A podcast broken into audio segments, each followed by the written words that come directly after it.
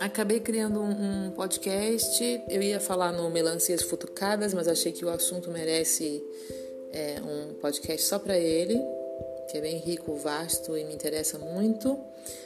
Eu tenho descoberto muitas coisas que eu quero compartilhar. Então é isso. Aqui é, eu vou falar sobre ter sido diagnosticada com TDAH, as coisas que, que afetam